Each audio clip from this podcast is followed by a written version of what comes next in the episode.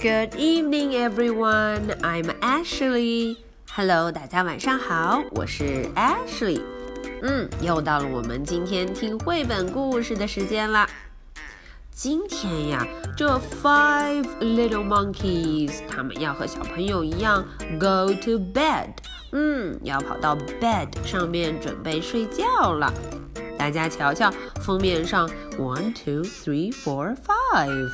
Five little monkeys 在干什么？They are reading，在读书，在看一本故事书。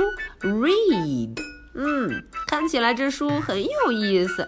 他们又笑又捂着嘴，非常高兴的样子呢。好，我们来看看 Five little monkeys reading in bed 这个故事讲了什么呢？Let's get started. Five little monkeys reading in bed. After Mama reads bedtime stories to her five little monkeys, she says, Lights out, sweet dreams. 哦，大家看，妈妈给大家读了 bedtime story 睡前故事，就像 Ashley 一样，给小朋友们读的 bedtime story 睡前故事。 读完故事之后，妈妈就说了：“Lights out！” 哦，要把所有的 light 都关掉了，关灯。Lights out！Sweet dreams！哦，他说做个好梦哦。Lights out！Sweet dreams！可是这 five little monkeys，他们准备就这么乖乖的 go to bed 睡觉了吗？No，no，no ？No，no，no！But the five little monkeys still want to read. 哦，他们还想要 read，再看一会儿书。They choose a very funny book that makes them laugh so loud that Mama hears them.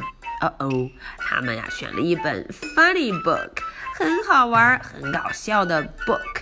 嗯，这本书实在太滑稽了，他们就一直 laugh，一直都在哈哈哈的笑，笑得非常非常的大声，very very loud，很大声。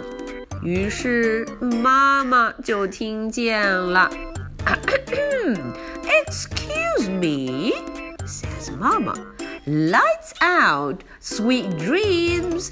And no more monkeys reading in bed. 哦，妈妈来了。她说：“Excuse me，哎，不好意思，你们在干什么？我都说了什么？Lights out, sweet dreams，都说了要你们把 lights 所有的灯都熄灭了，sweet dreams，好好的做梦，好好的睡觉了。嗯。”于是妈妈就说：“No more monkeys reading in bed。”哦，这回不是 jumping，而是 reading，不可以在床上继续 read，继续看书喽。好吧，妈妈这么说，Five little monkeys 该听话了吧？No, no, no. so the five little monkeys turn out the lights, but they still want to read. Oh no！所有的 lights 倒是关了，可是他们还是想要 read，还是想要看书。They choose their favorite scary book. 哦，这回拿的不是 funny book，而是 scary book。哦，很恐怖、很吓人的故事。 你们看，one two three four five five little monkeys，可吓坏了，捂着嘴巴说：“嘘，哦，要小点声，不然的话实在太可怕了。” This is the best, scariest book. Oh no! 他们一不留神，scream， 大声的尖叫起来，说这本书是 best，哦，写的最好，而且是 scariest，最吓人的书。嗯，they scream so loudly that Mama hears them. Oh no！他们叫的太大声了，所以谁听见了？妈妈又听见了。Excuse me, she says. didn't I say no more monkeys reading in bed？大家看，妈妈说了，Excuse me，哎，不好意思，发生什么事了呀？我不是说了，No more monkeys reading in bed。哎呦，你们怎么还在 read？She picks up the book。嗯，说完，她就把这本 book 给拿了起来。You can read tomorrow。 哦，tomorrow，明天的时候再读吧。Tomorrow, not today，可不是 today，今天哦。Lights out, sweet dreams, and not one more squeak because I'm going to bed. 哈哈，妈妈说，Lights out, sweet dreams。嗯，又是这两句话，可赶紧 Lights out, sweet dreams。 嗯，而且呀，不能再发出声音了。因为我要干什么？I'm going to bed。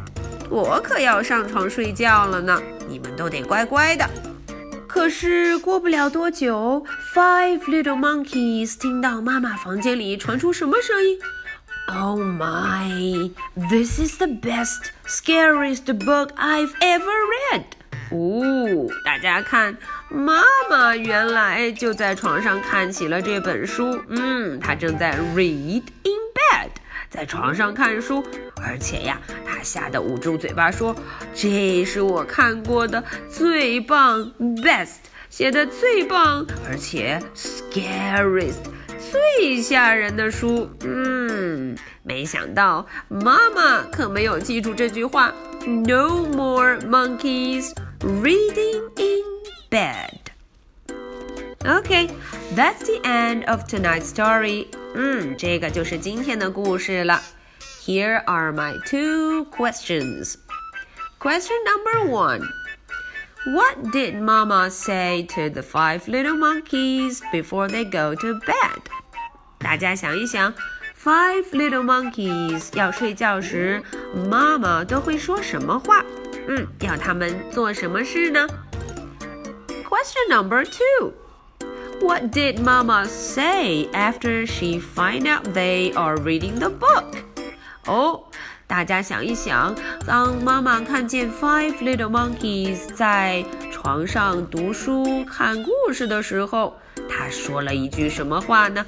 和我们之前那一句 No more monkeys jumping in bed 有什么不一样呢？大家想一想这句话，艾什莉可说了好几遍哦。好，今天的故事就讲到这儿。So much for tonight. Good night. Bye.